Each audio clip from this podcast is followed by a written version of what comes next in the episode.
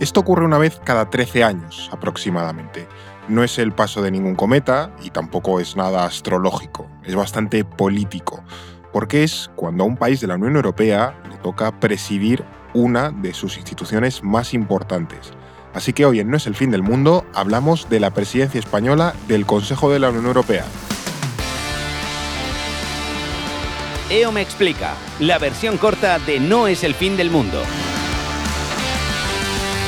Para hablar del eh, tema de hoy, que es bastante importante, tanto para la Unión Europea como para España, eh, se ha venido con nosotros Eduardo Saldaña. ¿Qué tal, Eduardo? Pues muy bien, Fer, con muchas ganas, que no va a ser fácil esto, ¿eh? Tema europeo, tema de instituciones, requiere su complejidad, hay que hacer también balance, porque esta presidencia española terminará con las campanadas de Nochevieja. Además ha tocado en un momento convulso a nivel internacional, pero oye, yo creo que en, en su medida España ha sabido sacarle partido a la situación. interna- internacional y nacional, porque ha habido Sí, sí, sí, elecciones. Claro, y además acuérdate que se debatía si sí, sí, sí, iba a poder ser capaces de sacar adelante cosas oye, han salido y acuérdate de Sí. la visita a Granada y Sí, ahora, ahora haremos balance un poco de, de estos eh, seis meses.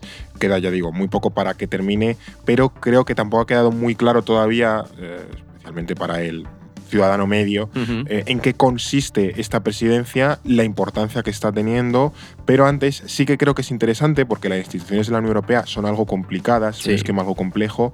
Creo que lo más interesante al principio de todo es explicar exactamente qué es el Consejo de la Unión Europea. Sí, porque además esta es pregunta de oposición y, Sí. y de cua- cualquier estudiante de relaciones internacionales le cae, ¿no? Y me parece oportuna porque seguramente nuestros oyentes hayan oído hablar pues, del Consejo Europeo, Consejo de Europa o el Consejo de la Unión Europea y no tengan muy claro qué es cada cosa. Y que no son lo mismo. No, Es no, que, no, no. Aunque estén muy emocionados, no son lo mismo. Voy por partes. El Consejo de la Unión Europea es una de las siete altas instituciones de la Unión Europea, ¿no? Se le conoce informalmente como el Consejo de Ministros, precisamente por eso, porque reúne a los ministros de los 27 países de la, de la Unión. Vale. Como bien decías, el Consejo de la Unión Europea no es lo mismo que el Consejo Europeo. Por favor, Consejo Europeo no es lo mismo que el Consejo de la Unión Europea. Vale. El Consejo Europeo, que también es una institución de la UE, pero reúne a los jefes de Estado y de Gobierno de los Estados miembros. Es Vale. decir, aquí van los líderes líderes. Al máximo nivel, primera división. Claro, cuando tienes de la Unión Europea, ahí tienes ministros, Consejo Europeo, ahí tienes a pues, eh, Presidentes y primeros y primeros ministros, Vale. ¿vale? El Consejo Europeo, de hecho, se encarga de tomar las principales decisiones políticas de la, de la UE, incluida aquellas de materia política exterior, ¿no? Mm. Cuando pasa algo muy gordo en el mundo y deben decidir los jefes de gobierno, es el Consejo Europeo que se reúne. Recuerda, con Ucrania ha habido bastantes reuniones del Consejo Europeo a lo largo de este año Sí, de emergencia. Con la pandemia también. que al final, Exactamente. joder, cuando hay que decir algo gordo, pues. Ves al que presidente de- del gobierno que vaya a reunirse, Eso ¿no? eso. Y por supuesto, ninguna de estas dos tiene nada que ver con el Consejo de Europa, Vale. que es una Otra organización completamente independiente de la Unión Europea, ¿vale? Vale. El Consejo y luego el Consejo de la, de la Unión Europea, que es el que veníamos hablando y El es que, el que el nos, que nos aquí, toca hoy, que el nadie que ha se estado, olvide. claro, el que ha estado presidiendo España estos, estos meses se encarga especialmente de negociar y adoptar leyes junto al Parlamento Europeo. Vale. O sea, también coordina y desarrolla la política interna y de exterior y de seguridad de los Estados miembros de la Unión, ¿no? O sea, celebra acuerdos entre la Unión Europea y otros países, organizaciones internacionales también, y aprueba el presupuesto de la organización junto al Parlamento Europeo. Por lo tanto, el Consejo de la Unión Europea trabaja eh, muy estrechamente con el Parlamento Europeo. Van prácticamente de la mano a la hora de negociar y toma de decisiones. Sí, es que claro, la Unión Europea ser una institución o una organización internacional o supranacional un poco particular, pues tiene como mecanismos que tienen que amparar tanto los intereses o la representación de los Bien. ciudadanos por un lado, que es el Parlamento a Europeo, 27 países. claro, pero que tiene una doble fuente de soberanía, por así Sí. decirlo, de los ciudadanos a través del Parlamento Europeo y la de los estados a través del Consejo Europeo o del Consejo de la Unión eh. Europea. Eh, esto ya digo, lo podemos desarrollar en otro episodio. Yo creo que hablar de la historia de la Unión Europea o cómo funciona la Unión Europea es un capítulo muy chulo, pero ya digo, creo que requiere, requiere bastante tiempo. También me pregunto con esto que nos has explicado si el Consejo lo hace. No sé si casi todo, pero desde luego tiene amplios poderes. Me pregunto, o muchos oyentes se preguntarán, que hacen las dos eh, grandes instituciones de la Unión Europea, como son la Comisión y, el, Parlamento. Pues es. es. curioso, Fer, porque la Unión Europea tiene dos instituciones que representan a actores legítimos. ¿no? Claro. El Parlamento Europeo representa a los ciudadanos y Sí. aprueba la legislación, es el legislativo, mientras que el Consejo Europeo es el órgano que representa a los Estados miembros. ¿no? Y por medio tienes a la Comisión, que hace una mezcla entre gestión de las políticas, propuestas al Parlamento Europeo, pero podemos decir que el Consejo Europeo es donde se adoptan las grandes decisiones, Claro. es decir, donde tienes a los jefes de Estado. ¿no? O sea, la Comisión sería un poco el gobierno, entre comillas, el de la Unión. ejecutivo, Claro. pero claro, tienes un ejecutivo compartido al final con la, Claro. la inherente soberanía de los estados y que tienes que tener presentes a los jefes de, de estos países, ¿no? Y entonces, ahora sí, eh, vamos al. Al- hacer un poco eso de es. escenario. Eso es. Vamos ahora al turrón. Y es en qué consiste entonces esa presidencia del Consejo de la Unión Europea. Vale, pues el Consejo de la Unión Europea cuenta con una presidencia que ejerce un país miembro durante seis meses. Vale. Ahora se va a acabar el turno de España, hemos estado seis meses presidiendo. ¿no? Semestre europeo, que también se Exactamente. le llama. Esta presidencia es rotatoria. Esto significa que una vez finalizado ese periodo, la presidencia la asume otro Estado de la Unión, Vale. ¿vale?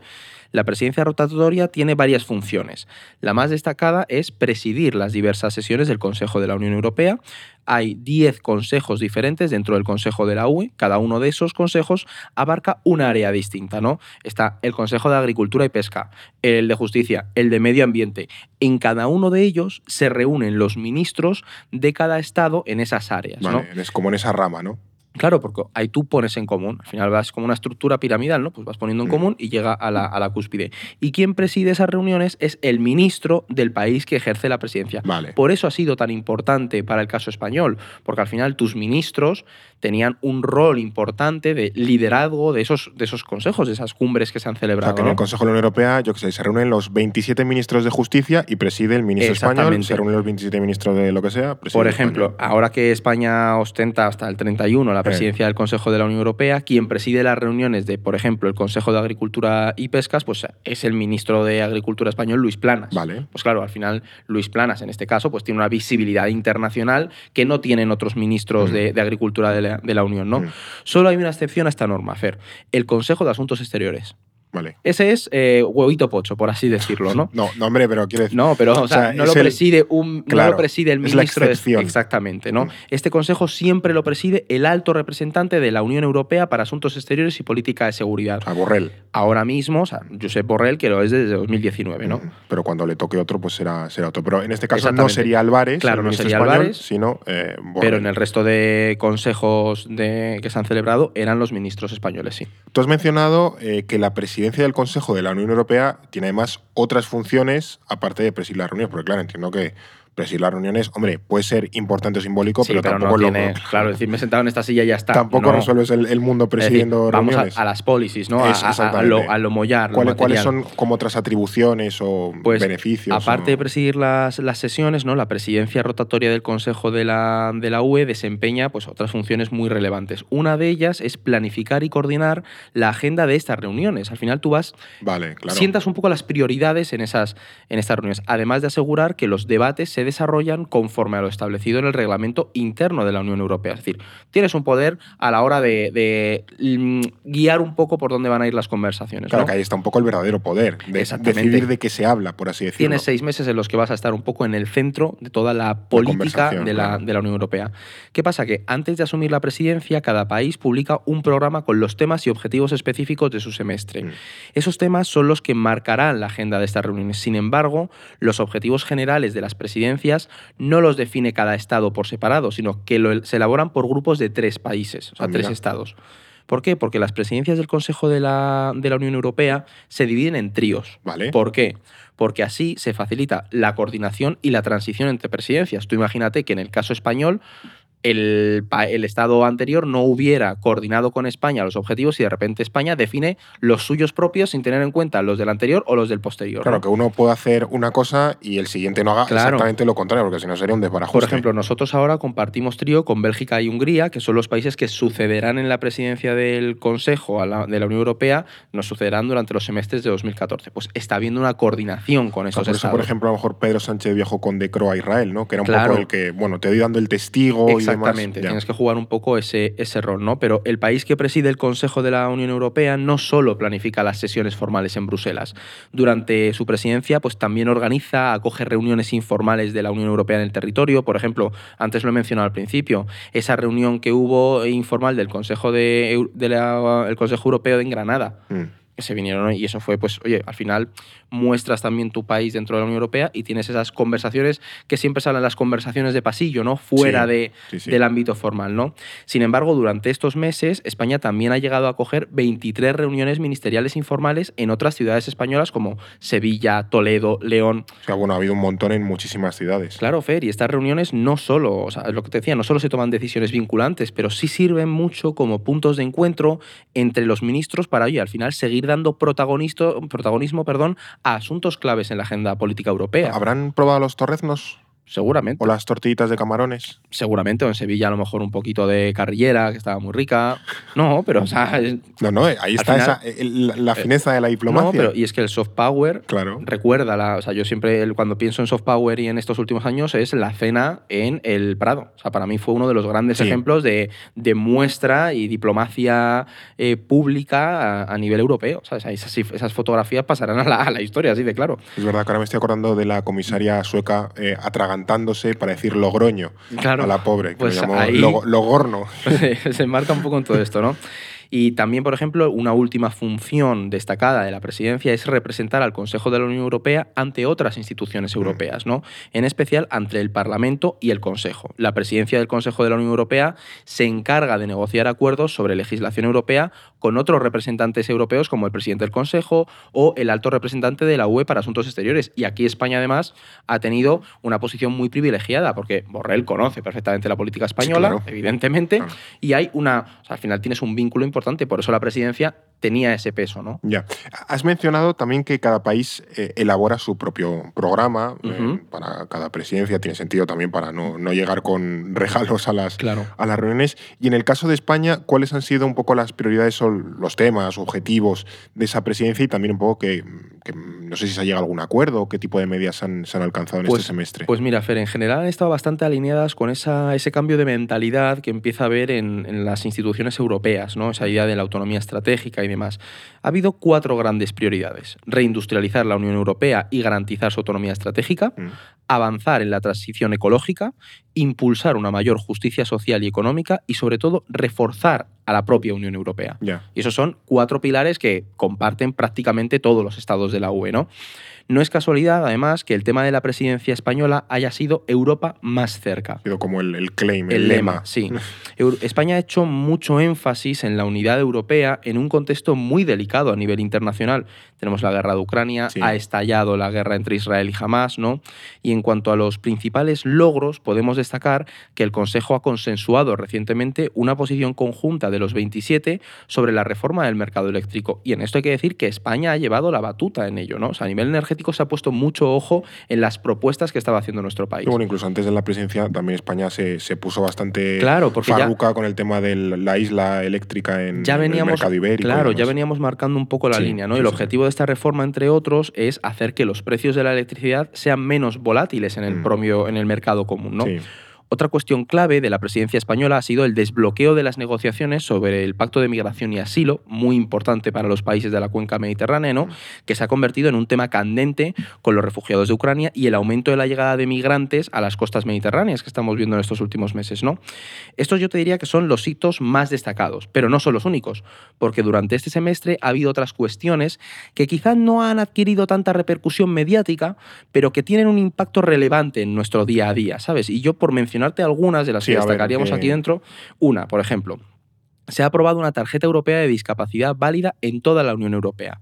Esto puede no haber llenado portadas, pero va a solucionar la vida a muchísima gente. ¿Por qué? Mucha gente que viaje. Porque ahora mismo, si tienes una discapacidad, vas a poder disfrutar del mismo trato tanto en Madrid como en Roma, con acceso a tus propios aparcamientos o entradas a un precio reducido. Mm. Eso antes no estaba. Ya. Y cada país funcionaba un poco como le daba la gana. Ese es el tema. También se ha avanzado en la negociación de las reglas fiscales para garantizar el control de la deuda y la reducción del déficit público. Eso también es muy importante a la hora de evitar esto. Esto ha quedado un poco en suspenso con la pandemia y se decía hay que volver un poco a la regla de estabilidad. se han recuperado esos debates y los vuelves a ponerlo sobre la mesa, ¿no? También se ha acordado de reducir la emisión de residuos, de residuos a terceros países. Recordemos que se emitían, se, exportaban muchísimos residuos. Sí, basura tecnológica claro, y demás. pero esto se entronca un poco con todo esto de la economía circular, que es también otro objetivo importante para la UE, y España, pues, oye, se ha acordado reducir las emisiones de este tipo de, de residuos, ¿no? Otra, por ejemplo, se han adoptado nuevas formas de control pesquero para registrar las capturas de forma digital y hacer seguimiento de los buques. El tema pesquero, sobre todo también cuenca mediterránea, países del norte europeo, mucho debate. Me estoy acordando de un mapa que sacamos en el orden mundial de dónde apagaban los barcos como su localizador y que al final hay todavía hay cierto descontrol, por así decirlo, en el tema y pesquero. Genera, y genera muchas tensiones diplomáticas el tema pesquero. Por eso es muy importante al final. diplomáticas, competencia desleal, en fin. Entonces, que se, haya, se hayan adoptado nuevas normas de control, pues oye, va a facilitar la vida a muchísimos pescadores también, ¿no? Hay muchas empresas pesqueras. Y luego otra que a mí me parece muy interesante es que se ha impulsado una nueva identidad digital común para toda la Unión Europea. Y eso en un proceso de avance tecnológico y también de control y regulación un poco del derecho mm. de los ciudadanos a los datos, es importante que se avance en estas medidas. Hombre, entiendo también que estas medidas que has contado no son un locurón, en el sentido, no van a revolucionar la Unión Europea. Claro, en seis meses tampoco se puede hacer el gran cambio, pero entiendo que la idea es un poco que un país haga un poquito, el siguiente otro poquito, el siguiente otro poquito. Y generar una cooperación, sobre todo empezar a avanzar en procesos que entendemos como el beneficio común para que al final los, los, disfrutemos todos y se genera un poco esa conciencia de tenemos que ir hacia ello. Piensa, por ejemplo, en su momento en el roaming. Sí. Pues a lo mejor alguien decía, oye, pues tener datos en otro país no es tan importante. Y ha cambiado la concepción y la manera de viajar dentro de la UE, porque ahora a lo mejor irte de España a Francia o a Italia y poder estar haciendo una videollamada a tu familiar, eso es revolucionario. Bueno, aquí en este podcast hemos hablado del Erasmus, de Schengen, de las denominaciones de origen, quiere decir que son cosas que... todo, pues todo eso genera un marco compartido. Y al final lo que hemos visto, y sobre todo que hayan apuntado estas medidas a esos cuatro pilares fundamentales que yo los englobaría todos en esa idea de una Europa más fuerte, más cercana y con una autonomía estratégica mayor, pues está bien en el sentido en el que se rema todos en la misma dirección. Oye, y que España ya ha puesto esas semillas, pues creo que es algo que hay que, hay que resaltar. Bueno, pues a ver qué tal le va a Bélgica en el primer Y luego Hungría, que ya vendrán y veremos. Y luego Hungría en el, en el segundo semestre. Gracias, Eduardo, por contarnos todo esto. A ti, Fernando. Y gracias también a la Comisión Europea con quienes hemos colaborado para hacer este episodio. A ti que nos ves a través de YouTube o que nos escuchas a través de Spotify, Evox, Apple Podcasts, Amazon Music. Alexa. Alexa también, no sé si algún otro sitio más, si te lo han recomendado, maravilloso, que te hemos salido en el rap de Spotify estos, Gracias días. por tantos Gracias a esas personas, esos junkies de No es el fin del mundo, que, que, sean, que están entre el 1, 2, 3% eh, con más escuchas. Y nada, que a ti te esperamos eso, en este podcast, No es el fin del mundo, en próximos episodios. EO me explica, en No es el fin del mundo, un podcast para comprender en 10 minutos las ideas y conceptos que mueven la realidad internacional. Producido por The Voice Village, dirección Eduardo Saldaña, conducido por Fernando Arancón y guion de David Gómez y Alba Leiva, producción ejecutiva Ricardo Villa, diseño de sonido y sintonía original Pablo de Diego.